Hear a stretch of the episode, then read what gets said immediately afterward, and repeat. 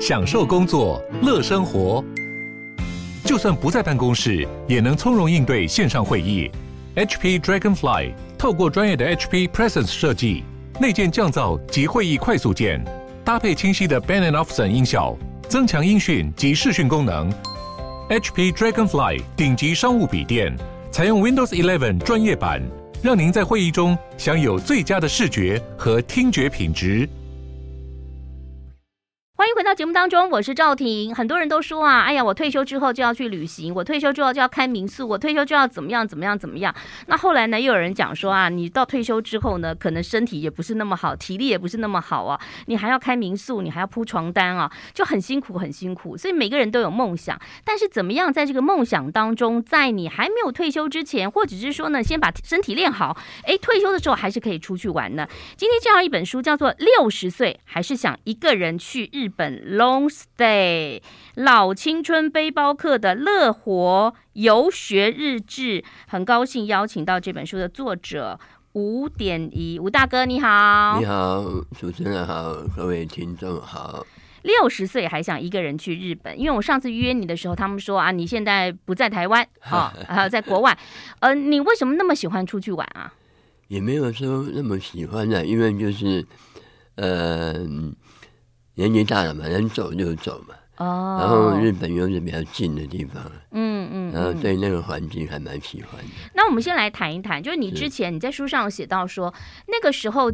有点类似半退休啦，就是在自己真正公司退休，嗯、可是你还是有兼差啊、哦。哎，是。那你那时候就会一直在想说，那我到底在兼差的时候呢？那我到底是，哎，要放弃这个工作呢，还是到国外去玩？结果后来就想，哎，不用不用管了啦，哈，就赶快要去 long stay 了哈。嗯、那你第一次呃去 long stay 的时候是多少年前呐、啊？二零零七年。那时候您几岁？那时候五十九岁。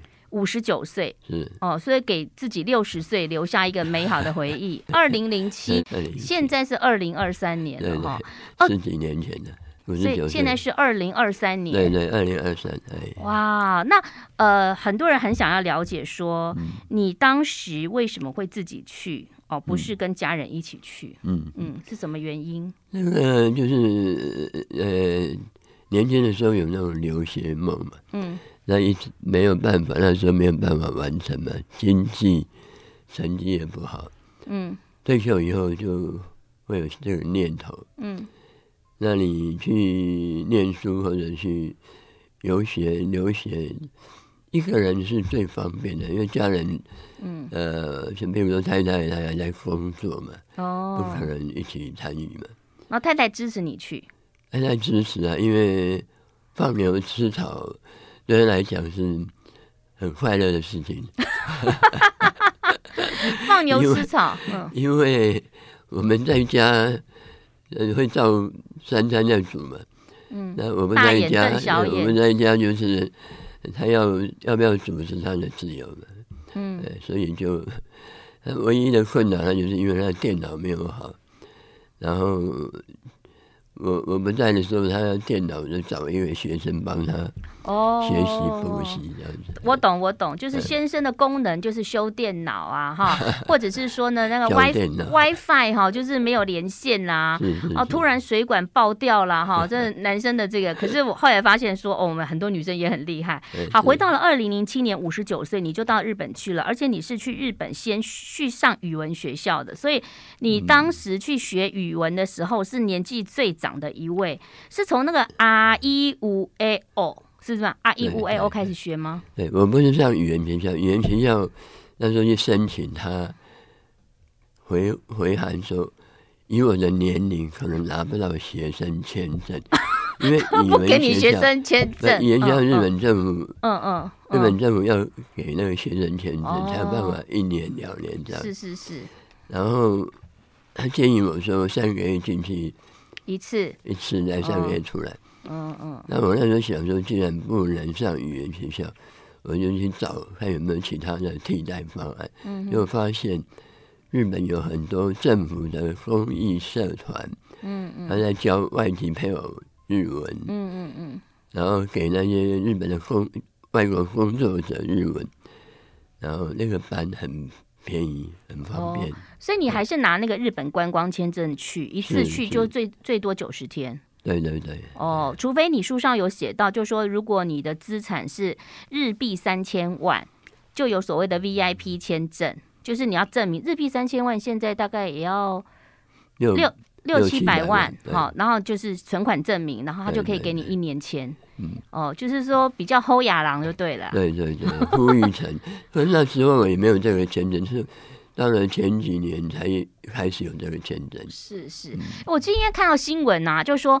现在很多人去日本旅游找不到游览车的司机耶，因为太多人去，所以就像你书上写到的一样，嗯、日本的经济不好，但它的文化是很底蕴很深的哈，嗯、所以。这个有时候两难哈，他们也有希望观光客来，可是观光客多了又会造成他们的困扰哈。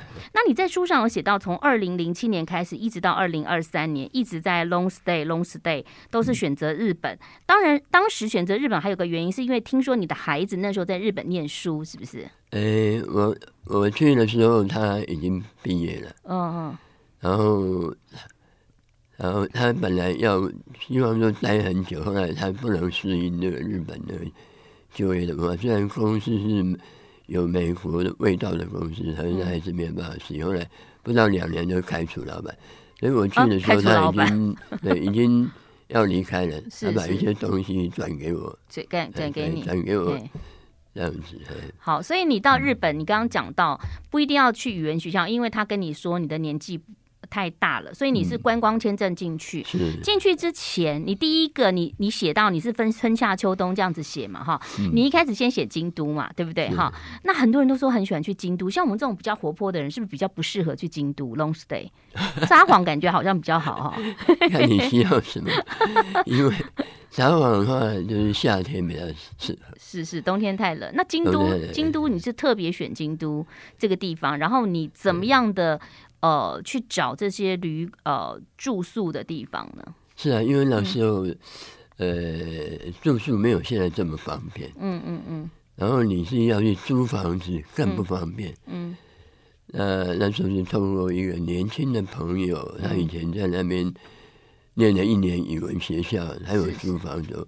我问他说：“那个房子现在怎么样？”他说：“哎，问房东还空着。”说要不要租给我？后来他也问可以租给我，可以租给你，这样我才解决住的问题。好，解决住的问题，又买了一个脚踏车，嗯、所以呢，是是是呃，五十九岁的欧吉桑就踏上了 long stay，然后呢，游、嗯、学之旅，对不对？就开始学日文了。是当然这个。选择日本，然后又是一个人哦，然后开始学日文。嗯、你你觉得你怎么样会享受这种比较孤独的时刻？还是你觉得都没有很孤独、嗯、没有孤单的时候？有啊，这种因为你语言不通嘛，对、啊，然后才开始在学习。嗯，然后我住的地方都是住宅区。嗯，那么一开始的时候，因为我那个年轻朋友说，你去日本要。拜访左右邻舍，送一点小礼，是他们的习惯。你送他凤梨酥啊对对对，然后我就去做了，做了也没有也没有办法交谈嘛，因为你语文还没有那个，然后只能说啊，他讲什么，嗨嗨嗨嗨嗨，只能这样子。嗯嗯。然后就是没有再互动，见面就点点头。嗯嗯，那去上课才有办法跟同学互动，嗯、跟老师互动。哎，你们去上课大概都是来自于各个国家的，对不对？最后是不是都比手画脚？有的欧美的、啊，他是讲他语言；有的越南的、啊，有的这个大陆的也有。大陆可能可以有点通了哈。啊，你们都是怎么样的沟通？哎，最主要还是日文嘛，还是日文不通，嗯，有时候就点点头，笑一笑，就是这样子。是是，好有趣哈。那但是呢，让大家知道哈，这个哎，任何时间都可以去国外 long stay 哈，也不见得要花太多钱，因为待会儿我们会把这个经费大概跟大家整理一下。嗯、休息一下，马上回来。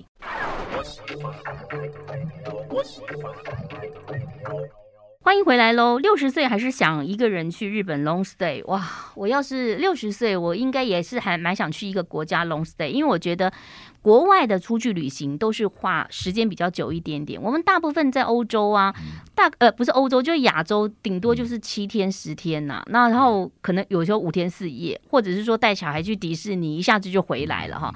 那可是。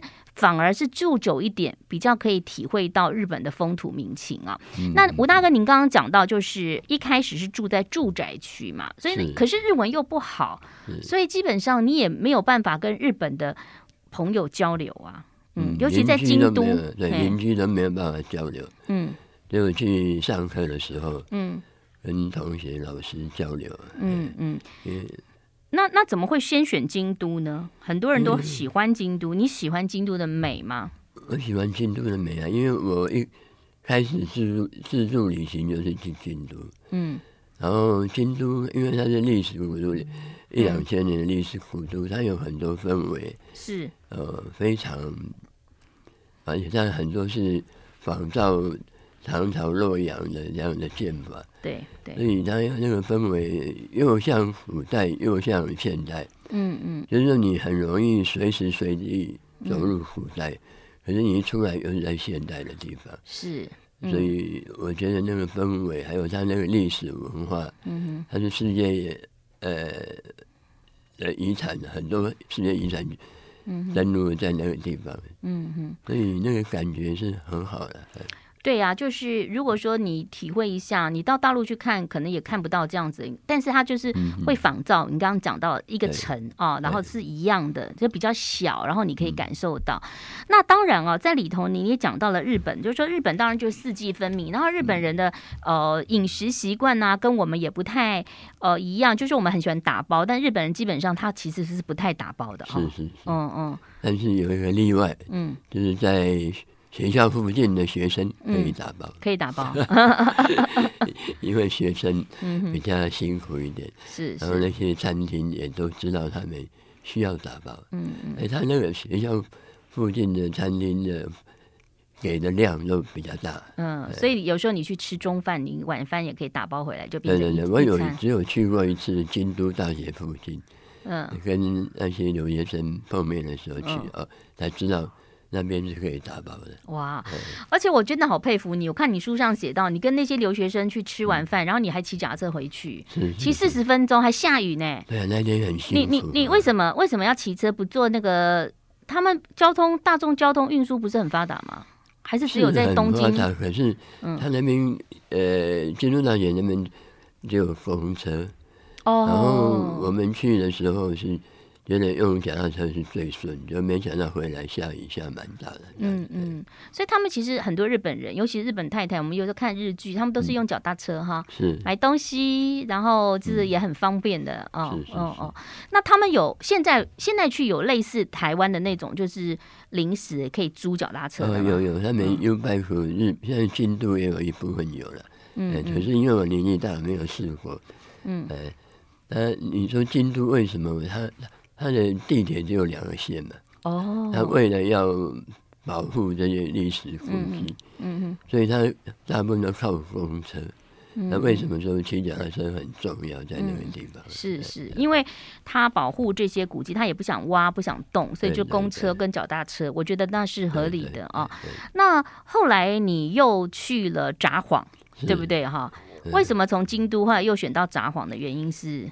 京都回来以后几年，我一直哎，京先先回到那个京都啊，你花了多少钱？花了多少钱？你记不记得三个月嘛？哈，呃，我书上有写，我现在大概多少？三个月有半年，大概哦，你你来回，你中间还有那个脚脚受摔到，然后那个住哦，脚摔到是最去年哦，去年去年年底哦哦，是你现在讲二零零七年的时候，对，二零零七年就住了，来回住了半年，嗯，就。进呃进去出来再进去，到半年。进去出来再进去，日文有好很多吗？嗯，慢慢有好，因为嗯开始跟房东只能听他讲出来，然后我那个邻居朋友翻译。嗯，到年底他们年底就会快过年，他就请我吃饭。嗯嗯，那时候就可以。讲几句话，然后用在笔谈这样子。对啦，因为二零零七年跟现在没关系了，现在就是 Google 翻译就好了，好好就直接就可以翻译了哈。现在很方便。那二零零七年的汇率跟现在当然不一样哈，现在汇率很低嘛。那大概半年用了多少钱？不含机票的话。我在书上写吧，大概不含机票大概花了什么十万块日币，呃，十万块台币左右。半年是很便宜，怎么那么便宜？对啊，因为我那个房子。呃，在京都的郊区，房东才租了两万块日币，是，包括水电瓦斯。所以要找一些人，因为我觉得关键在房子。如果说你要找那种像民宿就比较贵，因为吴大哥里头写到，他租那个一月租两万的，进去就很像都没有清理过的，不能说什么宅了，就是他自己要清理了，因为房东就把它空着。其实他等于就是说你去住，你可以把它整理也不错哈，然后冷气又又很大声，但又不冷就对了哈。好，那就是其实蛮好的啊，这是呃可能比台湾花费还省呢。对对对，是不是？那个价、哦、那个费用费用现在几乎不可能了，但是当年那么久，二零零七年到现在。那你吃也很省吗？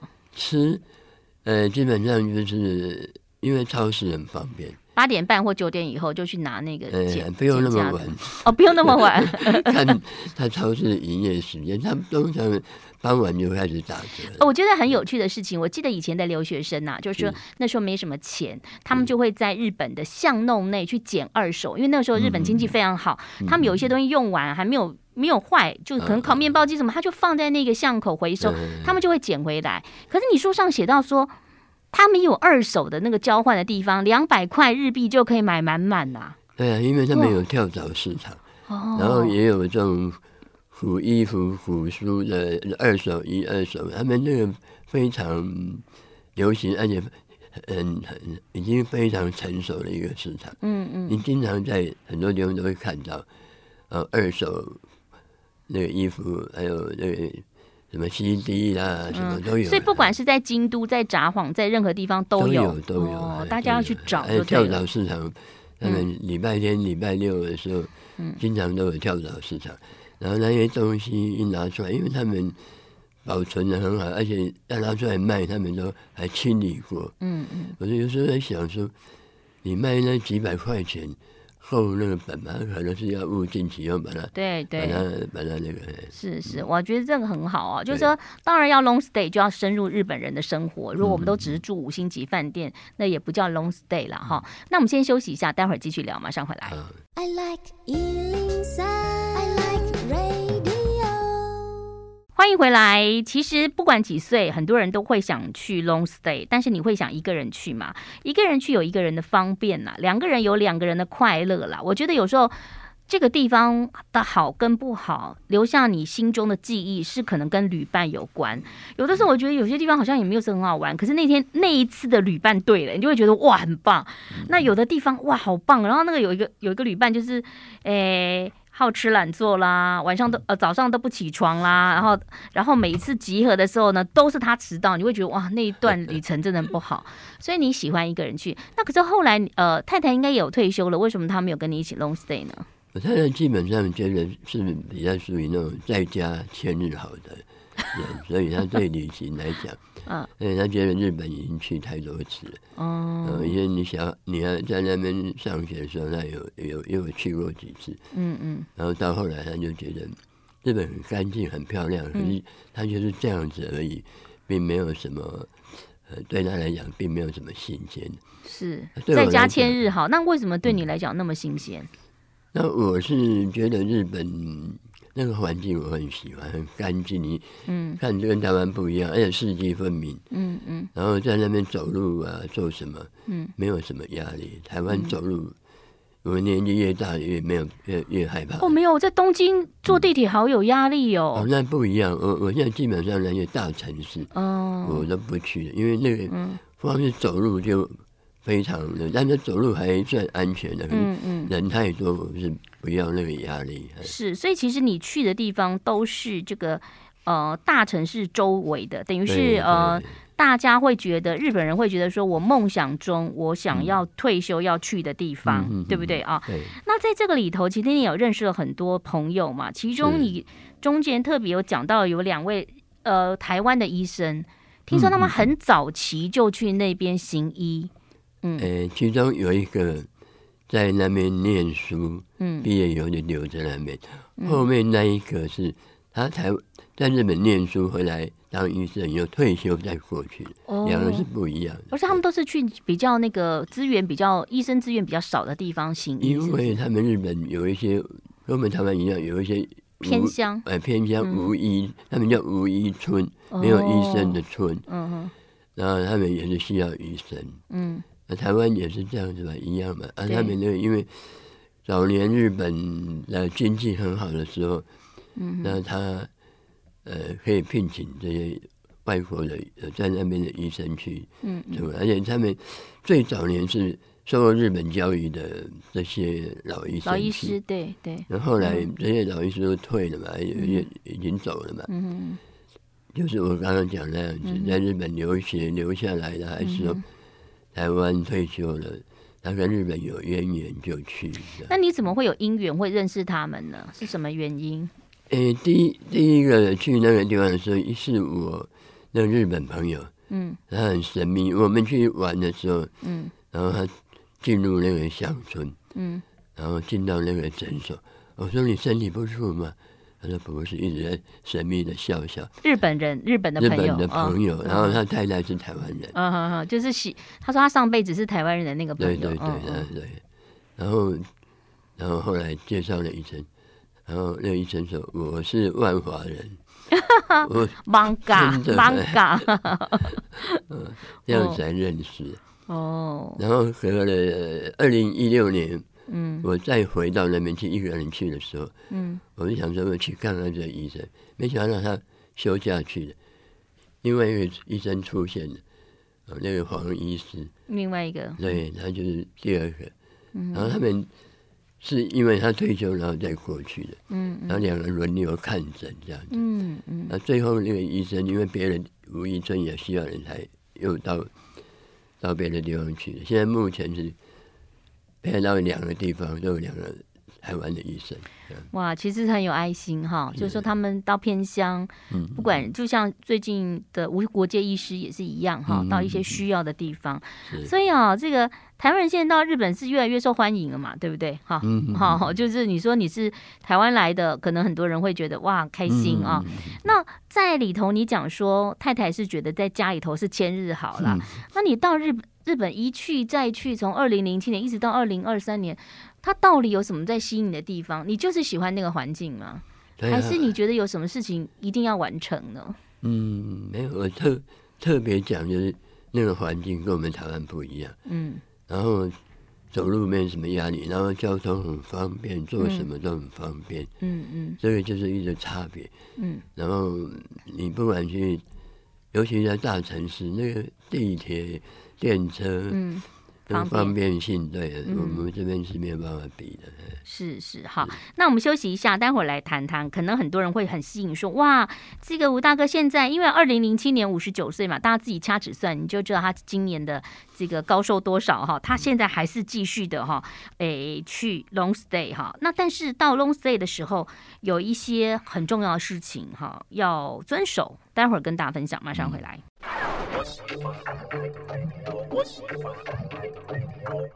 欢迎回来。其实呢，这个你想要去哪里哈，就呃完成您的梦想哈。因为很多人都会觉得说啊，年轻的时候就赶快去完成梦想，但是年轻时候可能有一些责任呐哈，照顾父母的责任呐，或者是说呢，小孩子还小哈，所以呢，呃，现在如果说你是中年了，想要去国外旅行，你会觉得哎，花费太大，我我不知道怎么去。我觉得这本书可以啊，好好的让大家思考一下。好，吴大哥，接着我们来谈谈哈，因为你有讲说 long stay 的五。五大神器跟三心二意，就是 long stay，我觉得很重要。你讲的没错，尤其是日本，第一个要有你住的地方一定要有厨房，是对不对？好，因为自己料理会比较省。对对，或者说加工一下，差不多是买来的，稍微嗯再烹调一下。你现在不是住那种独栋的嘛？因为你第一次二零零七年去那个京都是住独栋，后来你就住那种公寓式的。对对对，也是，可是也有厨房。嗯嗯，就 long stay 的时候都是住有厨房的，一定要啦。因为有的人长期去旅行住两个礼拜的，比如说有人要去夏威夷，也是会希望有个厨房哈。那第二个就是要有网络哦，有网络很重要。可是这个这个部分在五大神器里面有网络跟那个跟日语这部分，现在已经完全不一样了，不一样。哎，对，因为网络现在是到处都有，嗯，基本的，嗯，我那时候是没有，还要去申请的网络，对对。然后语言懂一点当然最好，可是现在不懂。嗯，然后讲的就是那个、嗯、那个即即时乱译软软体。但是大家要注意，有时候你常出国，你就会发现台湾的 WiFi 真的很普及。嗯、你去任何的餐厅，它都都有时候给你贴上去 WiFi 的密码。是是是其实你到国外不见得，像我上去新加坡的饭店，我住在里头。嗯我跟他要密码，还是要用买的耶？哦，真的。对对对，有的地方是这样子，不是说，当然有的就会跟你讲你的 WiFi 是多少，所以呃，WiFi 很重要。然后呢，你说有超市也很重要嘛，因为有超市就可以买东西，对不对？很重要的超市，不然你的民生。嗯，单车会需要吗？现在？单车看地方了，有些地方还是这样，像。我觉得像京都啦、札幌是一定需要的，嗯嗯，比较能够自由自在的跑。嗯嗯。那其实你书上有写到，你曾经就是脚有扭到嘛，啊，你撑撑撑撑了八天哈，后来是因为你有吃一些些的药，是抗凝血的药，所以其实对于很多 long stay 的朋友来讲，他慢性病的药带去，他是不是把药单也要带去？因为你过海关有点麻烦哦，是不是？嗯。最好是因为这是去年年底的。呃，经验呐、啊，嗯，然后我那时候因为反正年纪大，就很多药药带也带着，嗯，然后摔倒以后，觉得还没怎么样，就继续玩，嗯，完了后来他整个痛起来，脚痛，肿起来不能走路，肌腱炎嘿，哎，不是肌腱炎，那大腿的地方淤血，哦，没有办法消除，嗯嗯，后来去挂急诊，嗯，挂急诊医生。做了电脑断层以后，说骨头没有怎么样，嗯，然后我就把我那些药带给他看，他说啊，你可能吃这个抗凝血剂，嗯嗯嗯，造成血没有办法排除，所以到后来会这样子，嗯，所以我觉得年纪大的人，嗯，你要出去，当然自己个人的这些东西准备以后，嗯，你这个药袋也要带着，嗯，然后。呃，万一有什么状况的时候，可以给医生看。而且要做一个保险很重要。对，做保险。你你里头写到一个，我觉得要跟大家谈一下，就现在很多人都很会多国语言哈，就有些人你不要在那边用国语讲说哦，这个人很胖啊，怎样很肥，就人家老外有的很多会讲华语。然后呢，在去年不是就是有 YouTuber 去拍拍片，没错。因为现在网络无远佛界，你拍完就算你是中文，你在评他的东西好吃不好吃，人家马上日本的就会看到哎。没错啊，因为这个现在完全没有距离了。嗯嗯嗯，所以这个东西还是小心一点，不要随便去批评一些东西。是，那你在二零零七年到二零二三年，你有发现日本有什么样的改变呢？三一一之后，然后跟现在。三一一之后，那时候他们整个社会那个感觉就比较萧条，然后氛围。可是那个你他们那个国民的凝聚力很强，然后那个我那时候去的时候。他们都在节能嘛，嗯，他真的很多地方都很昏暗，每个地方都那个。然后我那个札幌的老师还跟我讲，他们冬天开冷气也是开很小，好冷的，是也是开节能，嗯，他们这种方面是，嗯，只要一个人需要，他们这方面真的是。然后最近这一次去是觉得他们，呃，有很多东西越来越环保，越来越电子化了。嗯嗯，就是可能因为疫情的关系，那很多东西的操作，比如说超市、超商，很多都是自己结账。嗯嗯，当然你不会，他也会来帮你。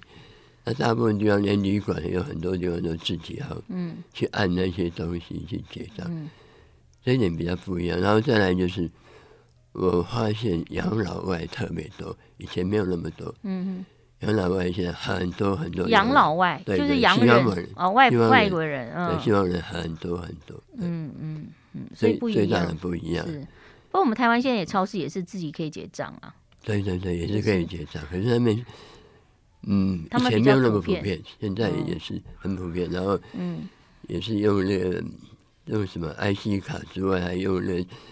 电子支付、行动支付，对，也是越来越普遍。哦，其实我真的像我这种中年妈妈哈，嗯、我真的很怕扫那个 QR code 点餐，你知道吗？就是现在很多餐厅都 QR code。就是你扫一下点餐，我常点到一半呢、啊，突然把网络断掉还是怎样，就忘记了，然后就，然后就又要重新开始啊，还甚至你要去吃个火锅，他也是点点餐哈，那有时候点餐会不自觉就点了很多哈。不过我想这就是呃进步嘛，我们就要跟着他做一个进步哈，这个很重要。那在这本书当中，其实有告诉大家，其实如果说你要去 long stay 的话，你要先找好资料，你可以善用一些免费的半日游、一日游，甚至说在当地很多地方不是语文学校，因为如果像我这种语文真的很烂，五十音都不会，其实你可以去找一些就是专门给移民的人去上的那种免费的，因为你是 long stay，然后你也没有什么考试的压力，你就是要融入社会，就以省钱为主了啊。那当然是安全还是要重注意的哈，安全其实呃，现在治安好吗？日本你觉得？日本治安跟台湾差不多了，可是他们有时候会发现一些。发生一些奇怪的案件也会有，嗯嗯，基本上跟台湾的差不多，治安都还不错。是是，好，嗯、那今天很高兴呢，这个访问到呃五点一吴大哥哈，就是二零零七年五十九岁的时候就去 long stay，、嗯、一直到现在还继续在 long stay 哈，就是他觉得他是一个。上一辈子可能是日本人的，所以每一次都是要回去，觉得特别的舒服。也鼓励大家，如果你也是觉得说我是一个背包客，但我的年纪已经中年了，或者我觉得迈向老年没关系哈，有吴大哥在前面跟着哈，你跟着他也可以这个好好的出去旅行。再一次谢谢我们的五点一吴大哥，谢谢你，谢谢主持人，谢谢各位听众，拜拜。谢谢拜拜。